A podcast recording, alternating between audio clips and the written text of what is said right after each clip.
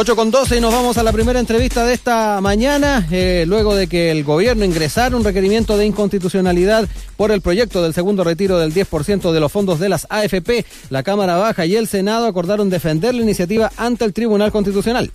Bueno, se espera que durante la jornada de hoy el Senado vote el proyecto ingresado por el gobierno que permite el retiro pero con mayores restricciones. Para conversar sobre este tema, tomamos contacto con Andrés Celis, diputado de Renovación Nacional, a quien le damos la bienvenida. Muy buenos días, diputado. ¿Cómo está? Hola, ¿qué tal? Buenos días, Daniela. ¿Cómo estás? Muy bien, muchas gracias por este contacto telefónico. Primero, en términos generales, preguntarle qué opina usted de la propuesta ingresada por el gobierno, que es bastante focalizada y no es de carácter universal. A ver, yo creo que el proyecto de ley que se ingresó por parte del gobierno, como, como viene, es decir, con tantas restricciones, tan focalizado, eh, no tiene ninguna posibilidad, opción de ser eh, aprobado, salvo que eh, se acepte por parte del gobierno, del Ejecutivo, indicaciones, o bien este presente, presente indicaciones que vayan muy en la par con lo que establece hoy eh, la reforma constitucional del proyecto de ley de reforma constitucional con el del que dice la relación con el segundo retiro. Eh, si no es igual eh, en cuanto a lo que establece el segundo retiro como reforma constitucional, le veo pocas posibilidades que sea aprobado, ya sea en la comisión que se va a iniciar ahora en un par de minutos más, la comisión conjunta del Senado de Hacienda y Trabajo, como en la sala del Senado. Oiga, diputado, eh, elementos que, que, deberían estar sí o sí en, eh, en, el proyecto del Ejecutivo a la hora de tal vez ver la posibilidad de integrar eh, algunas indicaciones. El tema de la universalidad puede ser uno de ellos, el tema también de asignar unos impuestos otro de ellos, ¿cómo también ve en cuanto a los elementos que debiesen estar ahí? Para que tenga también el espíritu de, de, de lo que se busca, obviamente, con el retiro de estos fondos. Mira, lo que yo creo que lo único que se podría aceptar que, que el proyecto de ley de, presentado por el gobierno incluya que puede tener la mayoría, ni, ni, ni, siquiera estoy seguro, yo creo que podría obtener la mayoría de, de votos del Senado, es el impuesto eh, no a la última última a la última renta la última cotización. Claro no no no sino que más a la renta más alta claro no no a, la, renta más alta pero eh, sumado como el impuesto dual complementario. Es, decir que tu renta eh, de los últimos 12 meses sea superior a 30 millones de pesos. No que tu última renta sea 2,9 millones de pesos porque puede ser que tú hayas estado sin empleo los ocho meses antes. Claro. entonces eh, que, tú al hacer tu impuesto lo complementario, tu declaración de impuestos, sea a lo menos 30 millones de pesos y se, si, se, te sume a aquello que tú saques de tu 10%. Es decir, si sacas 2 millones y medio, se te suma y sea 32 millones y medio. Y sobre eso tributes, que debe ser más o menos 90 mil pesos de lo que tú tributas por ese retiro que haces. Eh, yo creo que eso es lo único que podría flotar, más la obligación que tenga la AFP de informarte de cuánto sería tu caída en tu, en tu futura pensión. Ah, ya, eh, perfecto. Ya. Esas son las únicas dos que yo creo que podrían tener eh, posibilidades de, de apoyo. Eh, todo el resto me parece que no, pero sí se debiera incluir algo que no está en el proyecto del gobierno, que es el retiro forzoso de aquellos que deben alimentos. La pensión alimenticia. Sí, exactamente. Porque está el retiro voluntario, pero no está el retiro forzoso. ¿Y respecto al reingreso de los fondos, diputados Celis? Mm, como está eh, ¿Qué es lo que plantea el, gobierno? No, como está redactado en el proyecto del gobierno, no, porque obliga al reintegro como un autopréstamo. Sí.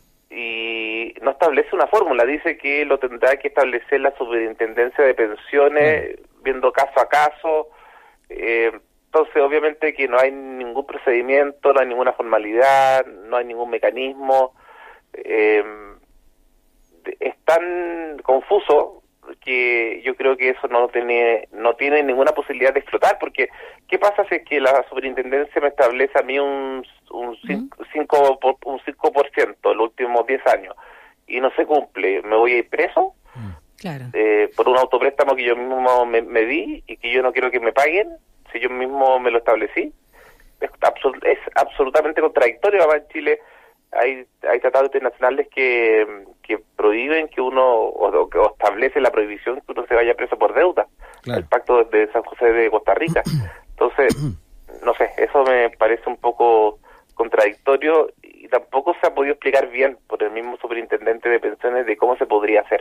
Diputado Celi, en ese sentido podríamos decir que el proyecto que presentó entonces el gobierno es malo o es un torpedo y pone muchas cortapisas, digamos, mal diseñado, como han señalado también algunos de sus pares, eh, algunos de ellos también de la oposición.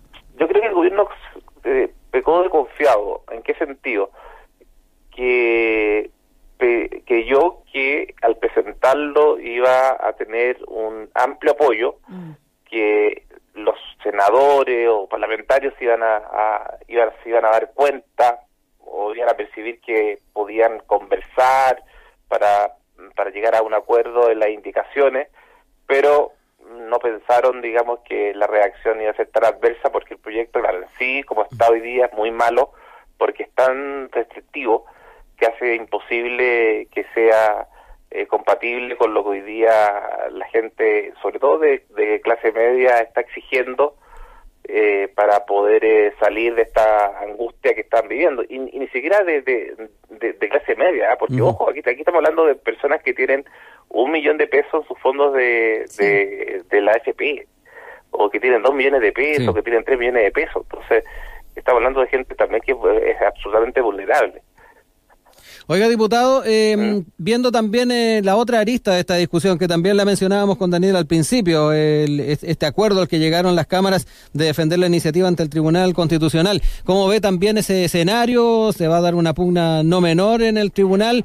Eh, y ahí tenemos otra discusión paralela respecto a un proyecto que al menos en la Cámara de Diputados tuvo los votos, avanzó y que estamos ahí a la expectativa de qué pasa en la sala del Senado.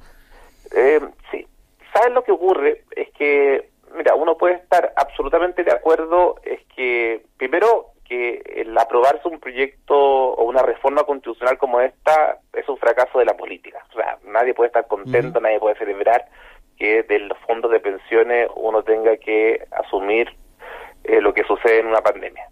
Eh, tampoco uno puede eh, uno tampoco puede establecer que este es un mecanismo que sea contrario a nuestro ordenamiento jurídico. Podrá ser, claro, podrá ser un abuso de lo que establece la Constitución, podrá desestabilizar eh, nuestra institucionalidad, eh, podrá ser eh, perjudicial frente a un momento que uno quisiese otro tipo de, de forma, pero que sea inconstitucional, me parece que no, porque en definitiva, una reforma constitucional se puede hacer si que uno logra determinados quórum.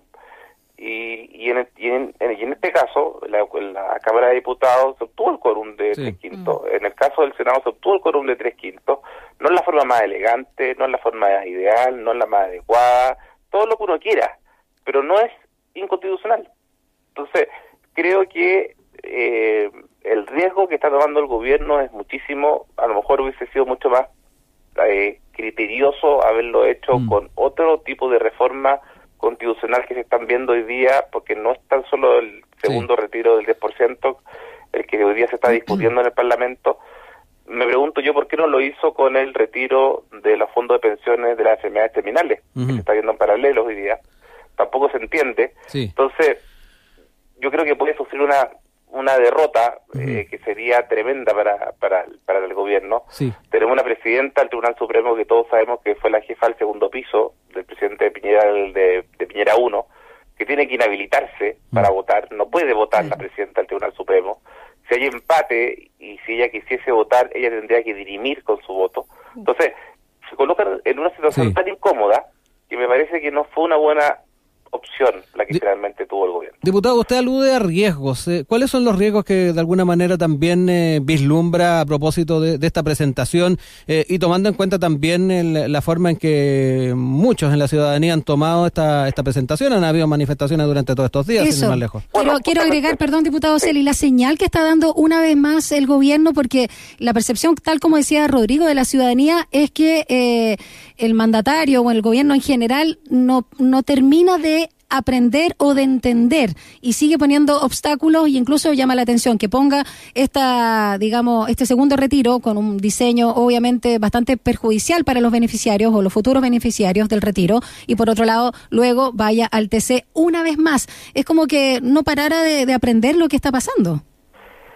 Mira, yo no sé quién serán los asesores de, del presidente. Yo tiendo a nuevamente a sostener que, eh, que esté a la ruleta el jefe del segundo piso de la moneda de, la, de la moneda nuevamente no no no tiene una, una mirada muy muy feliz de lo que realmente ocurre hoy día en Chile eh, pero pero más allá de de, eh, de, eso obviamente que esto puede traer consecuencias sociales y ya lo estamos viendo. Claro y, por lo mismo yo no pierdo la esperanza en que el gobierno retire el requerimiento que hoy día ha presentado ante el Tribunal Constitucional.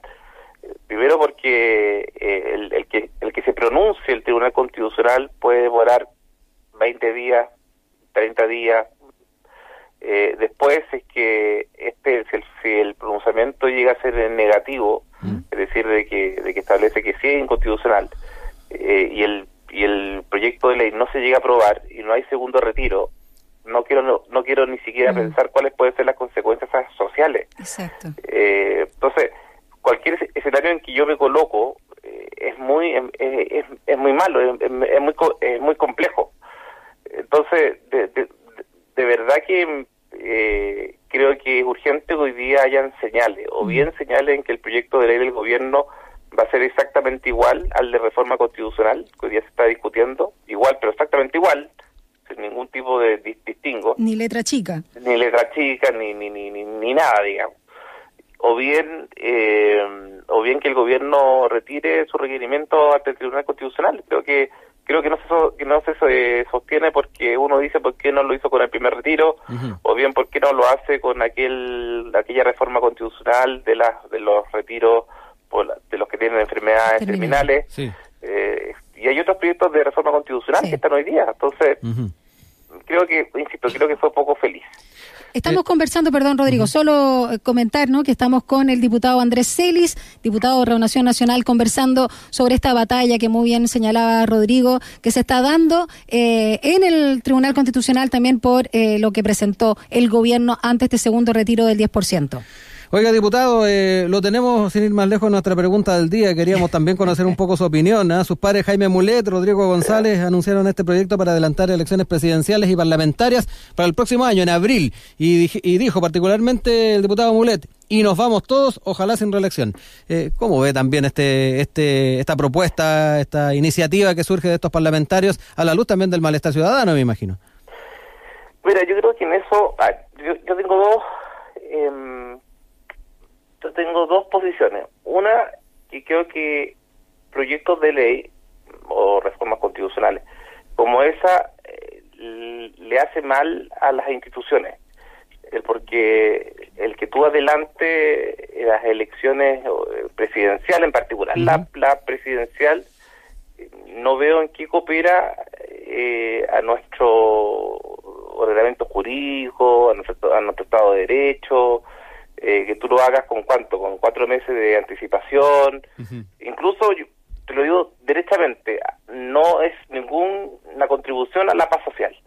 Eh, y, lo segundo, que de verdad yo creo, ¿ah? y lo digo con toda sinceridad, yo creo que ni ellos mismos están convencidos de lo que hacen. Eh, o sea, yo estoy, porque saben que no están los votos para que esto se apruebe finalmente. Entonces, a veces pueden haber parlamentarios que presentan proyectos de ley que pueden ser hoy día muy muy eh, llamativos, pero que al momento de, colocarse en la tabla, eh, en la sala de la Cámara o en el Senado, saben que no van a estar eh, los votos de los diputados senadores para que finalmente se aprueben. pero Es para la galería entonces. ¿Cómo? Es para la galería. Sí, porque Javier Boleta ha sido diputado y parlamentario cuántas veces. Rodrigo González se va ahora. No, no puede ir a la reelección. Es más, Rodrigo González ha dicho públicamente que él está pensando en renunciar ahora para ser constituyente. Entonces, ¿cómo me dice a mí Rodrigo González? que todos nos vamos para la casa, si él mismo ha dicho públicamente que está pensando en irse, pero no para la casa, sino para ser candidato constituyente. O sea, estar en, por lo menos dos años más eh, en, en, en, la política. Entonces, yo creo que esto es más una especie como de publicidad de los parlamentarios y, y creo que le hace mal, por lo menos a la institucionalidad, este tipo de proyectos y yo no recuerdo, puede ser que esté mal, que nuestro país la historia nuestra, republicana, eh, se haya producido el adelantar eh, elecciones a través de este mecanismo de presentar una reforma constitucional. Eh, yo creo que de verdad no no no no no, no ayuda en nada. No creo que, que es más puede producir un tema social que puede ser aún más complicado de lo que estamos viviendo hoy día. Diputado Andrés Celis, parlamentario de Renovación Nacional, muchas gracias por habernos acompañado esta mañana acá en Sin Tacos Corbata y danos también su opinión y análisis de lo que está pasando en torno al proyecto del segundo retiro del 10%. Que tenga un lindo día martes. Igual ustedes, que estén muy bien, Chao. que tengan bueno, una excelente jornada, así que, bueno, y cuídense. Eso, gracias. Igual. Gracias, que estén bien.